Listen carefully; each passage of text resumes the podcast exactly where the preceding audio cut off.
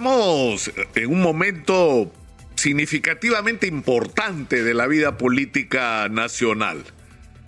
Eh, lo que ha ocurrido con la votación sobre la vacancia presidencial eh, debe significar un antes y un después en el ejercicio de lo que ha sido la política lamentablemente en los últimos meses, en los últimos años en el Perú, que es de la confrontación total y donde a pesar de los políticos en el Perú han pasado algunas cosas buenas, como por ejemplo en los últimos meses la campaña de vacunación, que ha levantado una de las barreras más importantes en el mundo contra el coronavirus.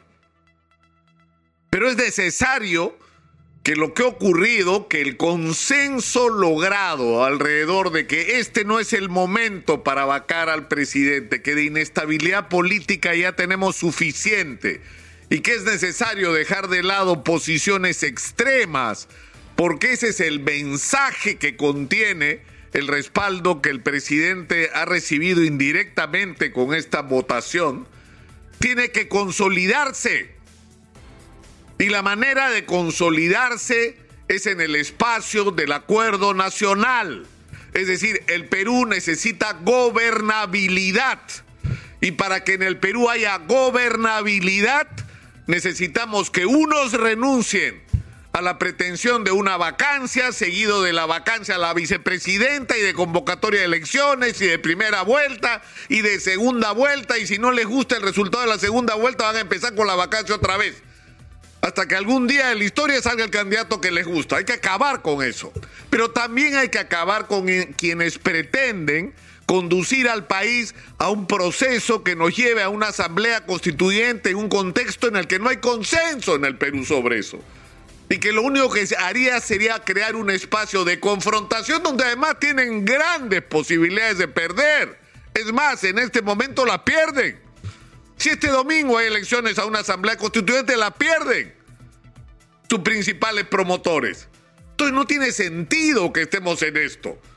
¿Y por qué digo el acuerdo nacional? Porque el acuerdo nacional no solamente contiene a los partidos políticos que están representados en el Parlamento, sino contiene una importante representación de la sociedad civil, de los gremios de trabajadores y empresariales, de los gobiernos regionales, de las iglesias, en general de la representación de la sociedad civil. Y es un espacio extraordinario, no solamente para consolidar un mínimo de compromisos de gobernabilidad, sino para organizar, por ejemplo, el debate sobre la Asamblea Constituyente o sobre los cambios, porque yo creo que a estas alturas nadie se atreve a decir que no hay que hacer cambios en la constitución del año 93. La discusión es de qué tamaño van a ser los cambios, qué características van a tener esos cambios y sobre todo en lo que se refiere al capítulo económico, pero ordenemos esa discusión y actuemos de manera responsable frente al país.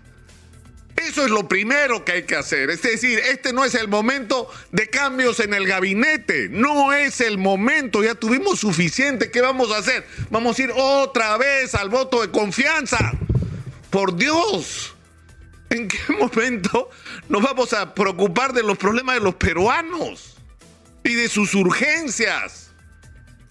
Es decir, en este momento, y una vez más lo hemos repetido 50 veces en las últimas semanas, hay que ocuparse del precio del gas, lo cual significa aplicar correctivos para que no pase lo que está pasando. En el mundo baja el precio del gas, en el Perú sube milagrosamente. En el Perú se incorpora el gas licuado, el GLP, al fondo de compensación y ese fondo, ese subsidio no le llega al consumidor, se lo queda el grandazo en el camino.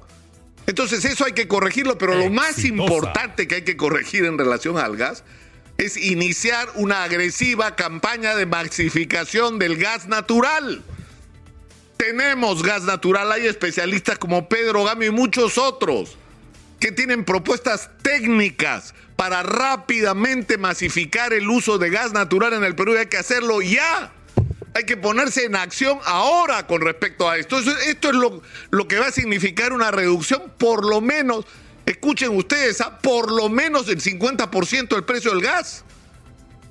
Porque al cambiar uno por otro, es decir, por cambiar a la alternativa de gas natural, eso es lo que va a significar en la vida de la gente, reducir por lo menos a la mitad el gasto de su consumo de combustible y de aquellos que recurran a la energía por gas.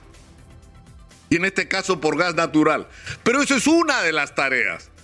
No damos más con el agobio de la inseguridad. El país tiene que ser declarado en emergencia y tienen que tomarse todas las medidas que sean necesarias para enfrentar esta situación. Y se discute sobre si se deben usar las Fuerzas Armadas o no. Pregúntenle a la gente en la calle, a ver qué piensa la gente. Si no hay barrios donde sería bueno que las Fuerzas Armadas den respaldo a la policía.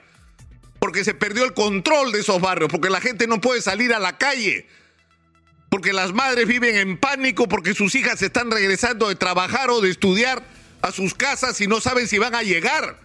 Donde por robarte un celular te revientan la cabeza de un balazo. No se puede seguir viviendo así. Y necesitamos respuestas sobre esto. Al igual que sobre la activación económica, donde el problema más importante del Perú, no solamente porque, eh, es decir, es la expresión de conflictos y de problemas no resueltos, sino porque es nuestra gran oportunidad, que es la minería. Necesitamos un consenso sobre el tema de la minería. Es decir, es nuestra principal fuente de ingresos. Hay que sacar el mineral que está enterrado, pero hay que hacerlo correctamente. Desde el punto de vista ambiental y desde el punto de vista social. ¿Qué significa? Que le tiene que cambiar la vida en primer lugar a las comunidades que son afectadas por la explotación minera y que se tienen que cumplir los compromisos que se adquieran con los comuneros.